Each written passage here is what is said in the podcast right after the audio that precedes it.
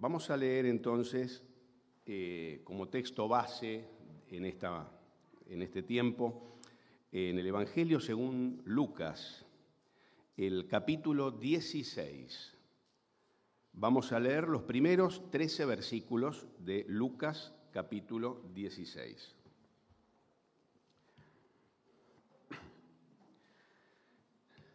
Dice así,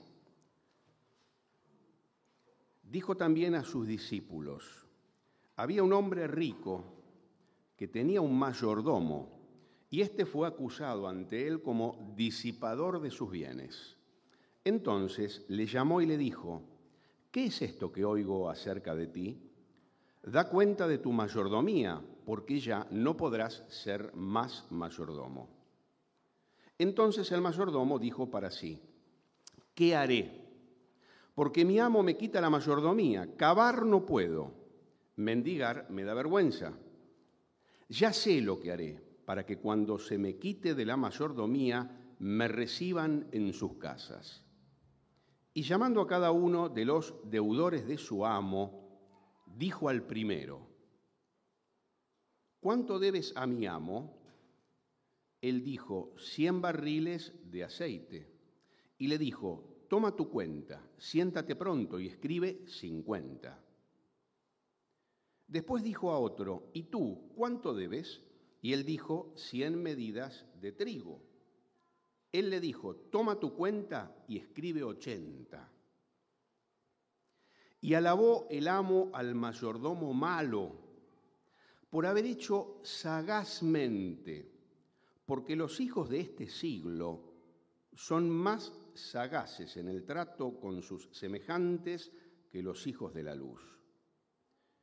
Y yo os digo, ganad amigos por medio de las riquezas injustas, para que cuando éstas falten os reciban en las moradas eternas.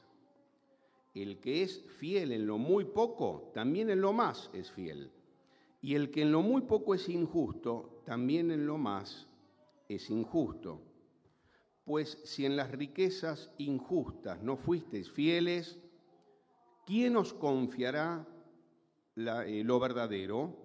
Y si en lo ajeno no fuisteis fieles, ¿quién os dará lo que es vuestro?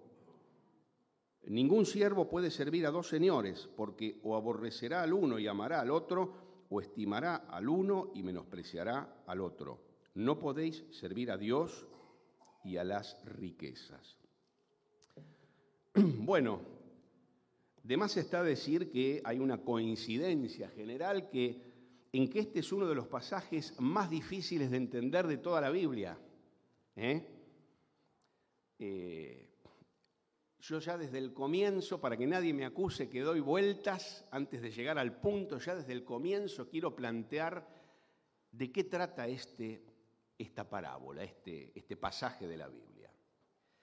¿Cuál es el objetivo que tuvo el Señor Jesús al eh, contar esta parábola a sus discípulos? Bien, el objetivo es enseñar y enseñarnos el uso correcto de la vida, el uso correcto de la vida. Em, yo elegí dos palabras que pueden ser bastante significativas para que entendamos bien a qué apunta este relato.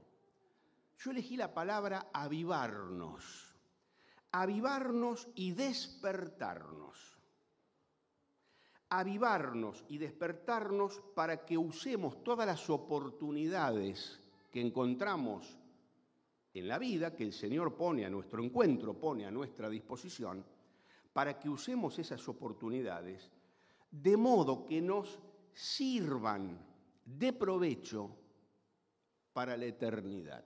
Este es el núcleo de la enseñanza de este pasaje que iremos desarrollando a lo largo de 25 o 30 minutos.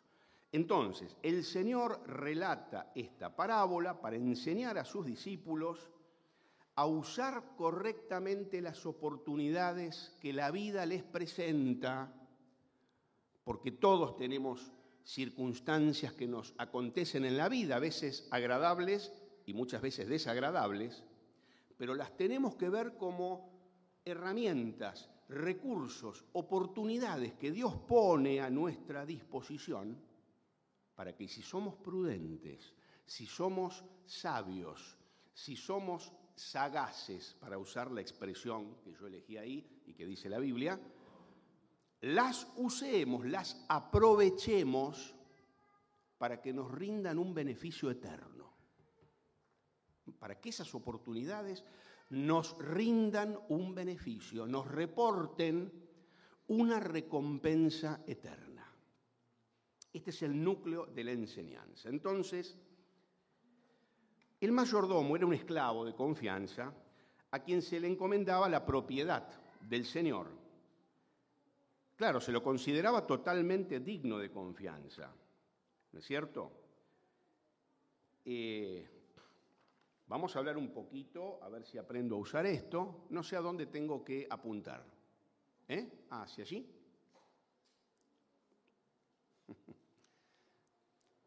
Yo estoy, estoy bien apuntando hacia ese... Ahí sí. Bueno. Uh, me mataste, me tendría que haber tenido los anteojos, no importa. veo veo en, mi, en mi apunte que está más cerca. Este mayordomo fue acusado de varias cosas.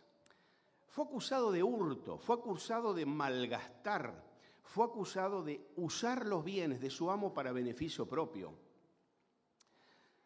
De lo que se lo acusa es, al igual que en la parábola anterior, si ustedes se fijan en la Biblia, en el capítulo anterior, se relata la parábola llamada del hijo pródigo, a mi, a mi humilde entender mal llamada del hijo pródigo, ¿no es cierto? Se le podría llamar de otras maneras, como el padre misericordioso, o el hermano que no quería entrar a la fiesta. Pero dejémoslo, eh, ya, me, empiezo a, me empiezo a desviar y voy a tratar de no hacerlo. Al igual que en la parábola anterior, de lo que se acusa al mayordomo es de desperdiciar, dilapidar, en este caso los bienes, nosotros podríamos decir, desperdiciar, dilapidar oportunidades que el Señor pone en nuestro camino. Desperdiciar dilapidar oportunidades.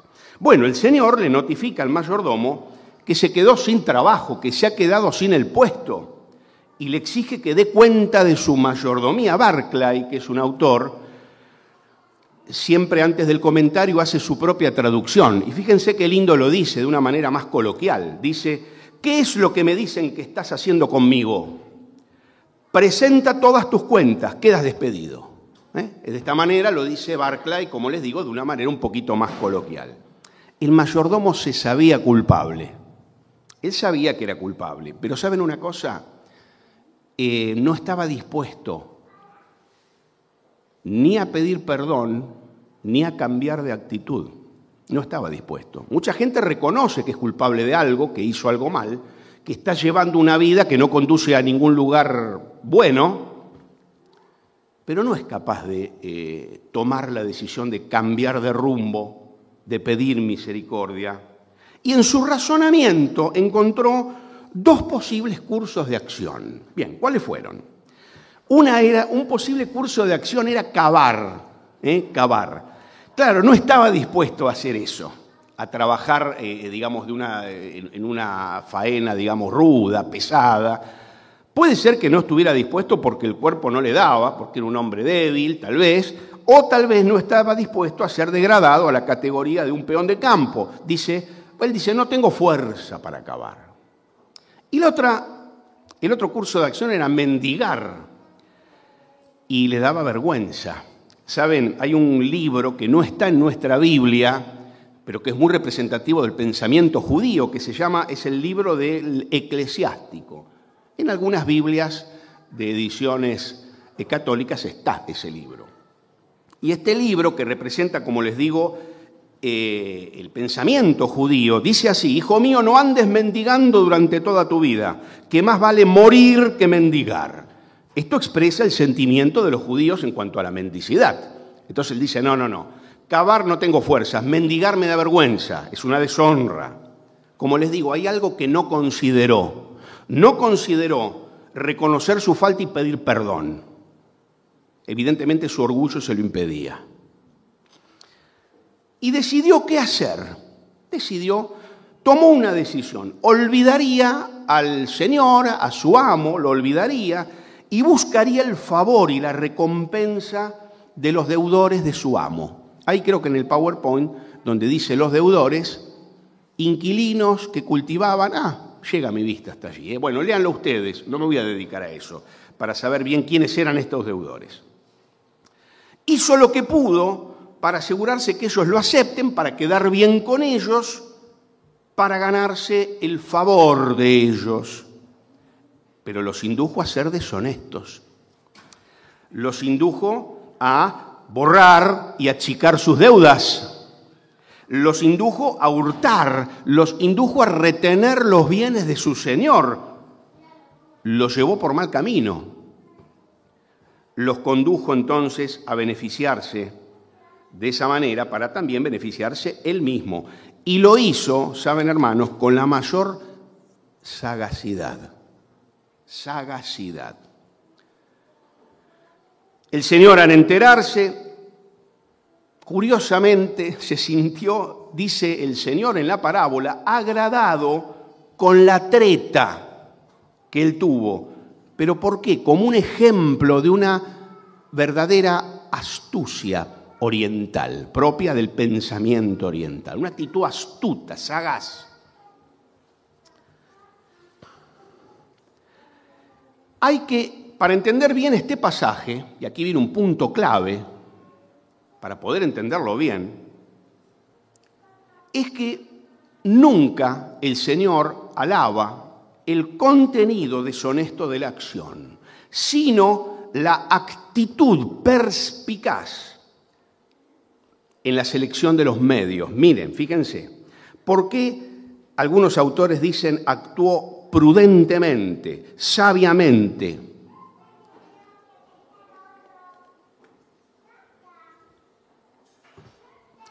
Ya hice lío. Ah, tal vez estoy apretando el incorrecto. Bueno, ahí está. Entonces, volvamos a esto actuó sabiamente, prudentemente, y esta sabiduría, entre comillas, se aplica con propiedad a lo que se adapta ingeniosamente a la realización de cualquier fin práctico. Les voy a dar tres ejemplos para que se entienda mejor. ¿Qué es lo que se está alabando en este caso? No el contenido de la acción deshonesta, sino la actitud de sagacidad. Imagínense ustedes, para los que les gusta la historia, no son muchos, eh, y estudian la época y la historia de la Segunda Guerra Mundial, pongamos el caso. El que estudia la Segunda Guerra Mundial, y con cierta profundidad, no puede más que admirarse, en cierto modo, maravillarse, admirarse de la organización, del entrenamiento, de las tácticas del ejército alemán. Ahora les pregunto a ustedes, ¿esto implica adherir al nazismo? ¿Esto implica adherir a los planes, los propósitos y el pensamiento de Hitler? De ninguna manera. Hay varios que ya veo que están entendiendo porque me eh, responden con sus gestos, aunque no es difícil, no es fácil adivinar los gestos. Em, vemos otro ejemplo. Alguna vez yo he escuchado y yo mismo he dicho y he admirado el celo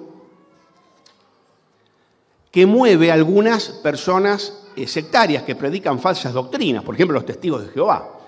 Y es cierto, los mueve un celo importante, se reúnen, se organizan, insisten, tocan los timbres, quieren difundir su doctrina. Y uno puede admirar ese celo. Yo pienso en el fuego, vieron, el fuego tiene dos propiedades, la luz y el calor. Algunos tienen la luz de la verdad, pero, les, pero a veces nos falta ese calor ese celo, ese fervor para transmitirla. Y otros tienen el calor, el celo, el fervor, pero no tienen la luz, están en la oscuridad. Lo ideal es que estén las dos cosas, ¿no?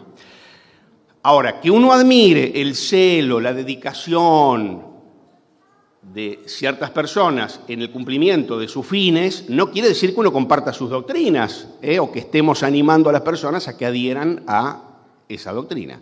Y un último ejemplo, uno puede admirar la sagacidad, por ejemplo, de un político, su astucia, su capacidad de caer siempre en la mejor posición, su capacidad de posicionarse en los lugares más elevados del poder.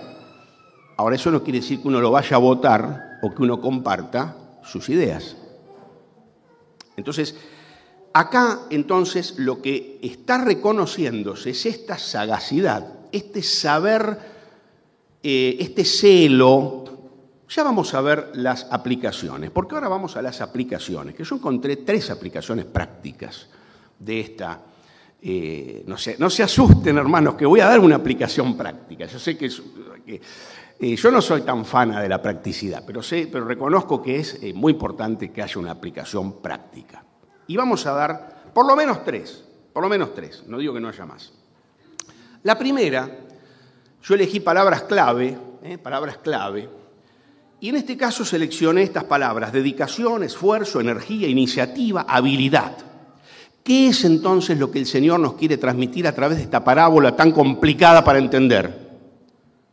En primer lugar esto, en primer lugar esto, lo que nos está transmitiendo el Señor es que tenemos que ser esforzados, dedicados, enérgicos, tener iniciativa. ¿Para qué? Volvemos al principio, para ver las oportunidades que el Señor pone en nuestro camino y para saber aprovecharlas. Y lo que está queriendo decir el Señor es que la gente del mundo, la gente del mundo, suele dedicar más esfuerzo, más energía en obtener sus metas terrenales que nosotros los creyentes en obtener las verdaderas metas, los verdaderos objetivos, las cosas que valen, las cosas que duran, que son las metas eternas. Entonces está haciendo el Señor una comparación, como diciéndole, hermanos, avívense, despierten, miren la gente del mundo, cómo se dedica, cómo se esfuerza, ¿Qué iniciativa tiene para buscar y aprovechar oportunidades terrenales que al fin y al cabo, más tarde o más temprano, se esfuman, se terminan? Y nosotros, los hijos de Dios, los que tenemos visión espiritual en la vida, los que podemos ver la vida desde la perspectiva de Dios, estamos dormidos muchas veces. Y hay ciertas pruebas, ciertas circunstancias difíciles que Dios pone en nuestro camino y a veces renegamos en lugar de verlas como oportunidades que Dios nos pone para acumular tesoros en, en el cielo. Entonces,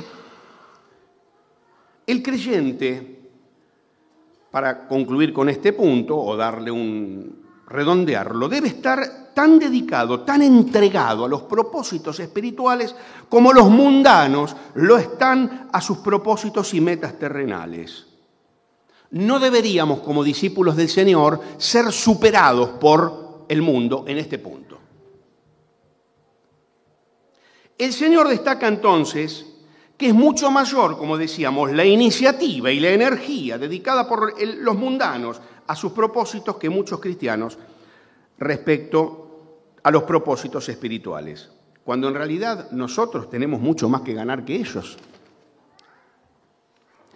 Hay un texto en Proverbios 23, 26 que dice, dame, hijo mío, tu corazón y miren tus ojos por mis caminos. Y eso a mí me lleva a hacerme varias preguntas. A mí me gusta hacerme preguntas, porque tengo ese vicio propio de los docentes. Eh, yo ya mm, he cumplido 30 años en la docencia. Aunque ustedes me ven joven, esbelto, y dicen, imposible, empezó a, dar clase cuando estaba en el jardín de, los infantes. No, no, no.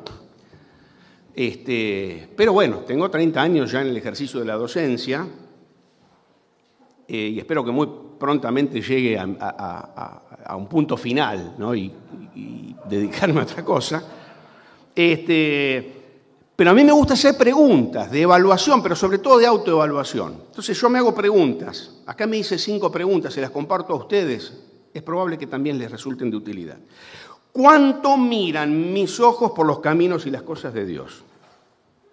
¿Cuánto miran mis ojos, en este caso con discernimiento y con visión espiritual, por los caminos y por las cosas de Dios?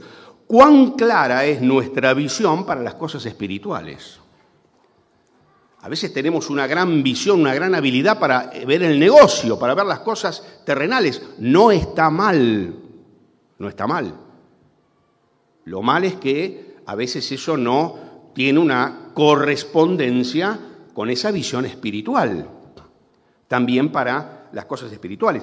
¿Cuán pendientes estamos de las oportunidades de servicio al Señor? Yo he tenido oportunidad de convivir varias veces con misioneros, por poquitos días, ¿no? En el interior y demás. Y yo los observaba, observaba sus actitudes, sus vidas, su jornada y yo veía qué manera de aprovechar, de ver oportunidades de servicio y aprovecharlas. A mí se me hubieran pasado de largo. Desde, poder este, eh, recoger a una persona que está haciendo dedo en la ruta y predicarle el Evangelio, tal vez si no lo podían recoger porque el auto estaba lleno, parar y darles una botella de agua, eh, un folleto. Yo digo, uy, a mí se me hubiera pasado de largo esta oportunidad. Ellos tenían esa visión. Hay gente que tiene esta visión espiritual de ver las oportunidades que a otros se nos pasan de largo. Pero saben una cosa peor todavía, a otros no se nos pasan de largo. Otros tal vez nos hemos convertido en especialistas, esa, expresión tan argentina, ¿no? la gambeta. A, mí no me gusta el fútbol, ni sé nada de fútbol, pero, eh, pero sí a veces eh, me he convertido en un experto de la gambeta de gambetear buenas obras. La otra pregunta que yo puse es, ¿cuánto buscamos cada día esas buenas obras que Dios tiene preparadas para nosotros? Dios tiene preparadas buenas obras para que las hagamos, porque Él en realidad lo que quiere es premiarnos en la eternidad. Dios está ahí a la expectativa. A ver, le voy a tirar una buena obra, a ver qué hace. A ver qué hace este con esa buena obra. Y ahí está Mariano, va caminando, Mariano Laudonio, por la calle y ve que en la esquina está doblando una buena obra y la buena obra se me acerca cada vez más. Y Mariano empieza a pensar con toda su energía, ¿cómo hago para zafar de esta buena obra? Para, para gambetearla, a ver. No sé, me ofrece, buscan dadores de sangre y para colmo dicen cero RH negativo. Uy, ¿quién me está hablando? ¿Cómo hago? A ver, para, para, para, no, tengo que trabajar, tengo no, porque di hace, a ver, hace cuánto tiempo que di sangre, no, no puedo zafar. ¿Cómo hago? Y esa buena obra se me va acercando y yo veo la manera de, esquivarla. Pero hay otros hermanos que salen cada día a la vida diaria en busca de esas buenas obras. A ver, a ver, a ver, ¿dónde hay una buena... Ahí, y corren al encuentro de las buenas obras, no para ganarse la salvación, sino porque saben, tienen esa visión espiritual de que Dios nos pone esas buenas obras porque Él está deseoso de premiarnos en la eternidad, de que acumulemos tesoros en los cielos y que hagamos esas buenas obras por amor a Dios y al prójimo, no con, tampoco con un cálculo especulativo. Y por último, la última pregunta que yo me hice aquí es, ¿cuál es la fortaleza de nuestra iniciativa en las cosas espirituales? ¿Eh? Esas personas que tienen el don de evangelista, que siempre están buscando iniciativas y maneras creativas para anunciar el Evangelio, para alcanzar a los vecinos del barrio. Están, ojo, no solo hay que tener iniciativa, eh, también hay que tener terminativa. ¿Existirá esa palabra? No sé, no lo veo a Diego, para mí se fue, no sé dónde está. Ah, está ahí, ah, bien. ¿Existirá? Yo creo que la palabra terminativa, no sé, creo que no existe, pero la inventé. Entonces, este, porque muchos inician gran iniciativa, uno ve que viene, y después de pronto, ¿y dónde está? Desapareció. Hay que tener iniciativa y también terminar las cosas, ¿no es cierto? Tener esa perseverancia, le llamamos, ese don de la perseverancia. Bien, lo que el mayordomo hizo, prudente, pero deshonestamente, ustedes y yo, los discípulos del Señor, lo tenemos que hacer prudente, igual que el mayordomo, pero honestamente. Es decir, con los medios que Dios nos dio y acorde a los principios éticos que Dios también estableció. ¿No es cierto? Bueno, muy bien. Sigo adelante con el siguiente punto. 12 y 5. Hago este pequeño intervalo para decir, descansamos de, de la voz. ¿Cuántos minutos ¿Con cuántos minutos cuento? Diez minutos más. Muy bien. Segundo, las palabras que elegí son previsión y provisión para el futuro. ¿Qué es saber prever y prever y proveer para el futuro? Es tener la mirada puesta en la recompensa que el Señor nos tiene preparado, nos tiene preparada y nos quiere dar. Fíjense en Lucas 12:33. Lucas 12:33 dice,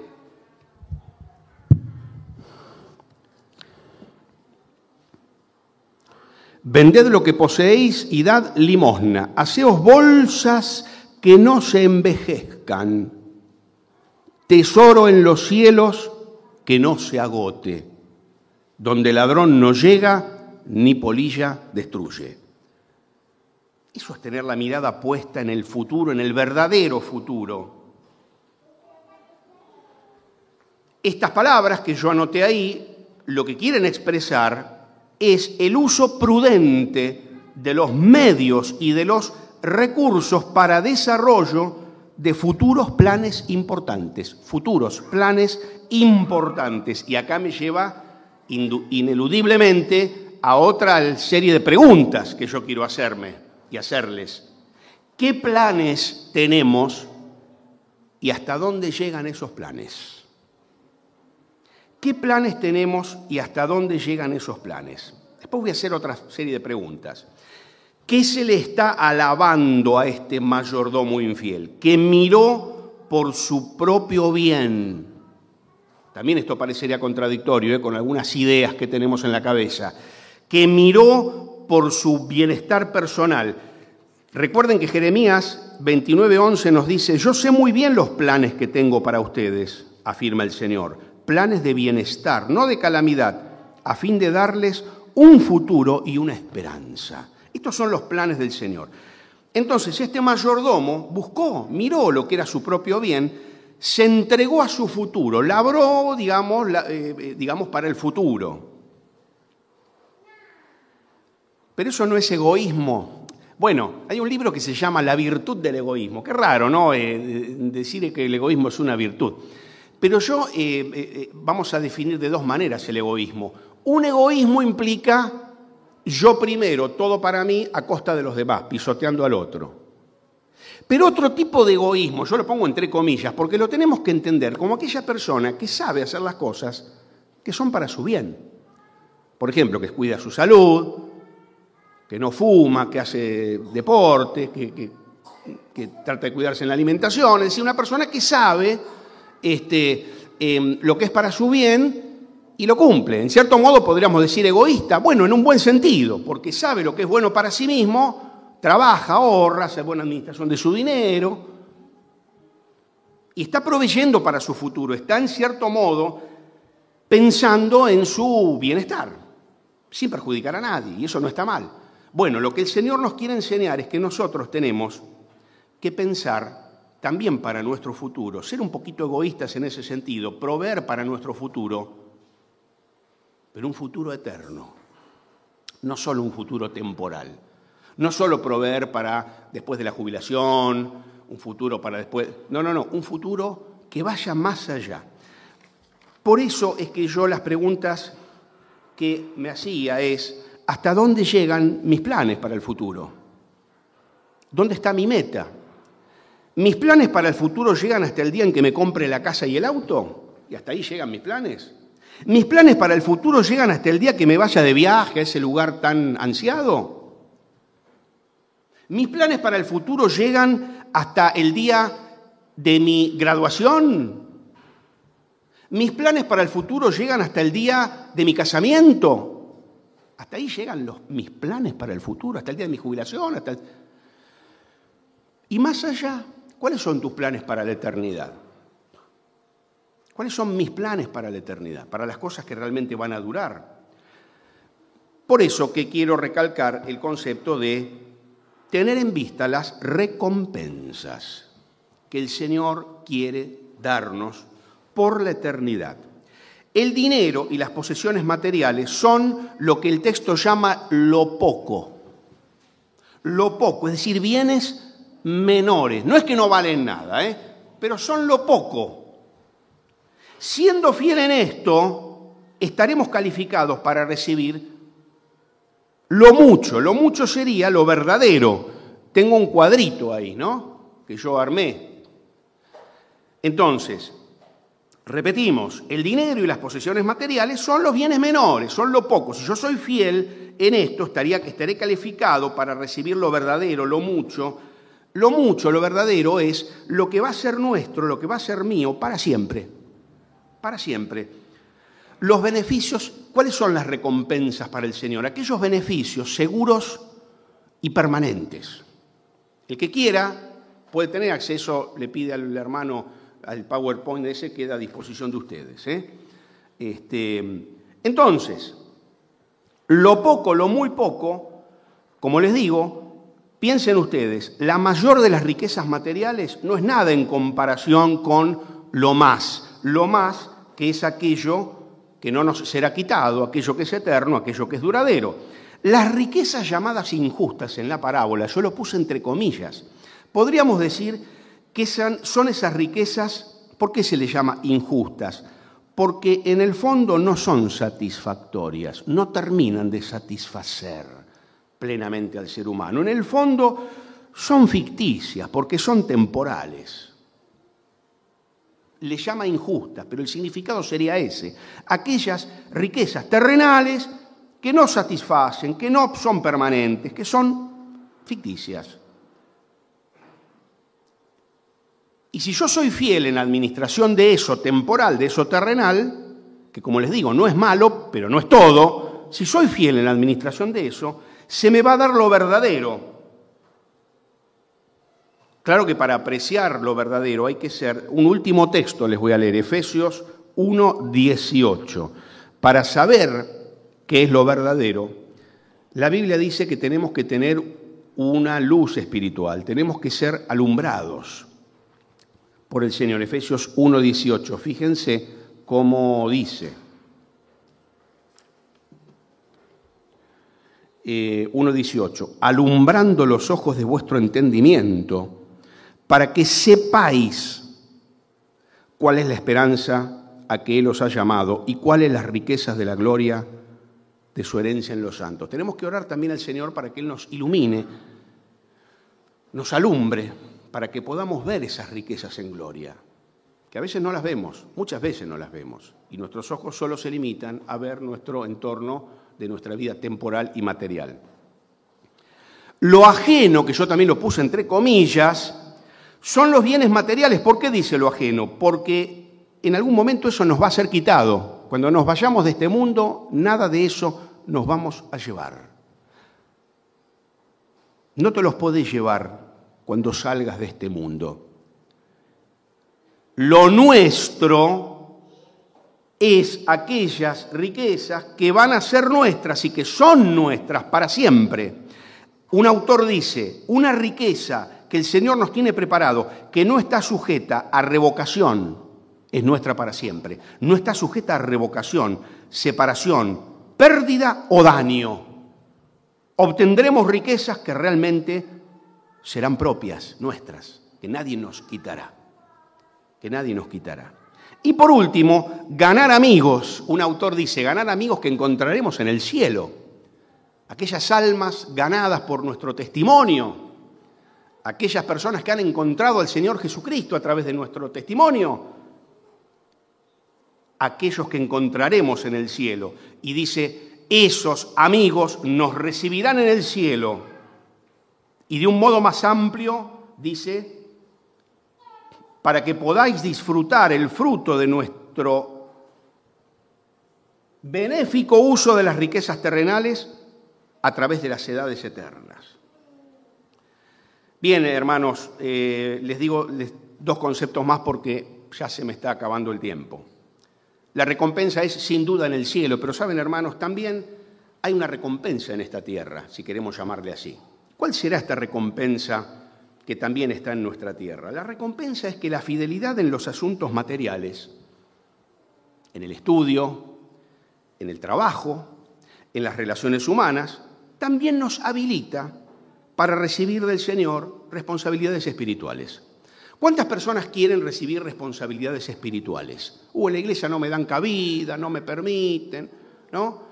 Este, yo quiero servir al Señor, yo quiero hacer esto, yo quiero hacer lo otro. Sí, perfecto, muy buenas intenciones, muy buenas intenciones. Pero no podemos acceder asumir esas responsabilidades y riquezas espirituales que el Señor nos quiere dar, responsabilidades espirituales, si no hemos sido fieles en aquellas cosas y en aquellas responsabilidades ordinarias de la vida.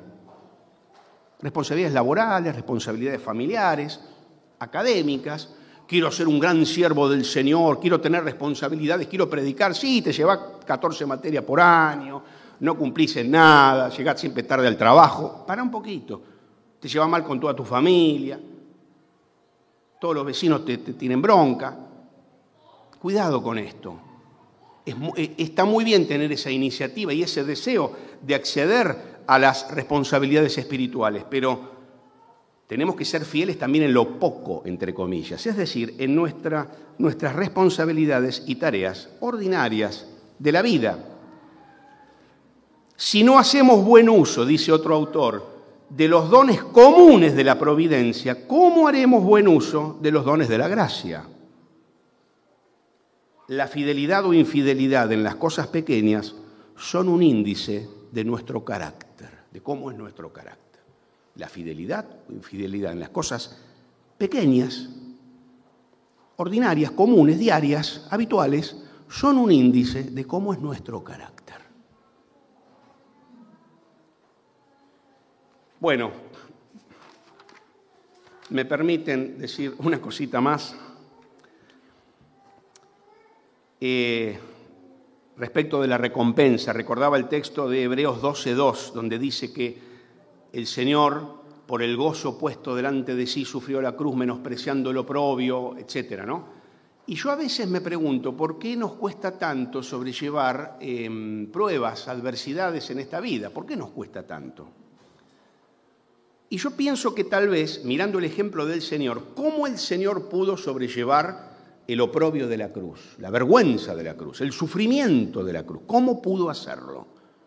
¿Cuál fue su estrategia? ¿Cuál es, ¿Dónde está la clave?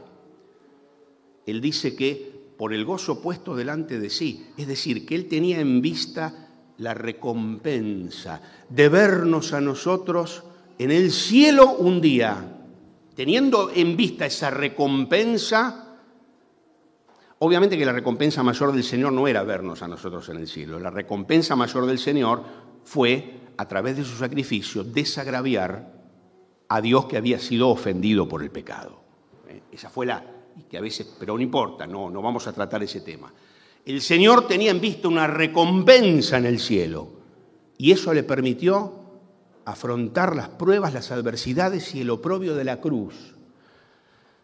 Si yo no puedo afrontar las pruebas de la vida diaria, es porque tal vez hago al revés de lo que hizo el Señor. El Señor magnificó la recompensa y minimizó el oprobio de la cruz. Minimizó, tuvo en poco. Nosotros hacemos al revés, yo a veces hago al revés. Minimizo la recompensa eterna y mm, em, em, magnifico, maximizo, no sé cómo decir, la prueba que hoy estoy viviendo. Tengo, tengo las prioridades, si se quiere, un poquito invertidas. Entonces, si menospreciamos la recompensa y magnificamos el esfuerzo que nos impone la prueba, entonces, perdiendo de vista la recompensa, por eso que a veces nos cuesta tanto sobrellevar las pruebas. Tratemos entonces de mirar y de imitar al Señor. Y ahora sí, vamos al tercero y último punto, que era ese, tercero, decisión, lucha espiritual. El cristiano, dice la parábola, termina diciendo que no puede servir a dos señores, debe elegir entre Dios y las demás cosas, las riquezas, las cosas, ¿no? Y yo hice un cuadrito comparativo, disculpen que está un poquito desordenado esto, ¿no? Eh, esto ya estaba, esto, bueno, ahí estaba.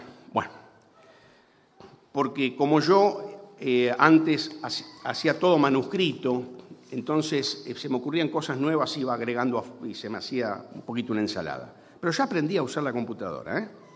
Ya estoy haciendo todo un poquito mejor. Último punto entonces, decisión, lucha espiritual. Como les decíamos, el cristiano no puede servir a dos señores. Cada persona sirve a uno de estos dos señores. O enfoca su vida en las cosas, se vuelve a las cosas, piensa en las cosas, dedica su tiempo y energía a las cosas, permite que los propósitos mundanos lo controlen y tal vez sin saberlo está luchando contra Dios. O al revés, se enfoca su vida en Dios, se vuelve a Dios, piensa en Dios, dedica su tiempo y energía a Dios, etc. La clave está que hay una lucha y que ustedes y yo tenemos que tomar una decisión en nuestra vida. ¿A quién queremos servir?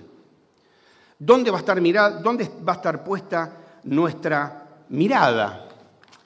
¿Mm?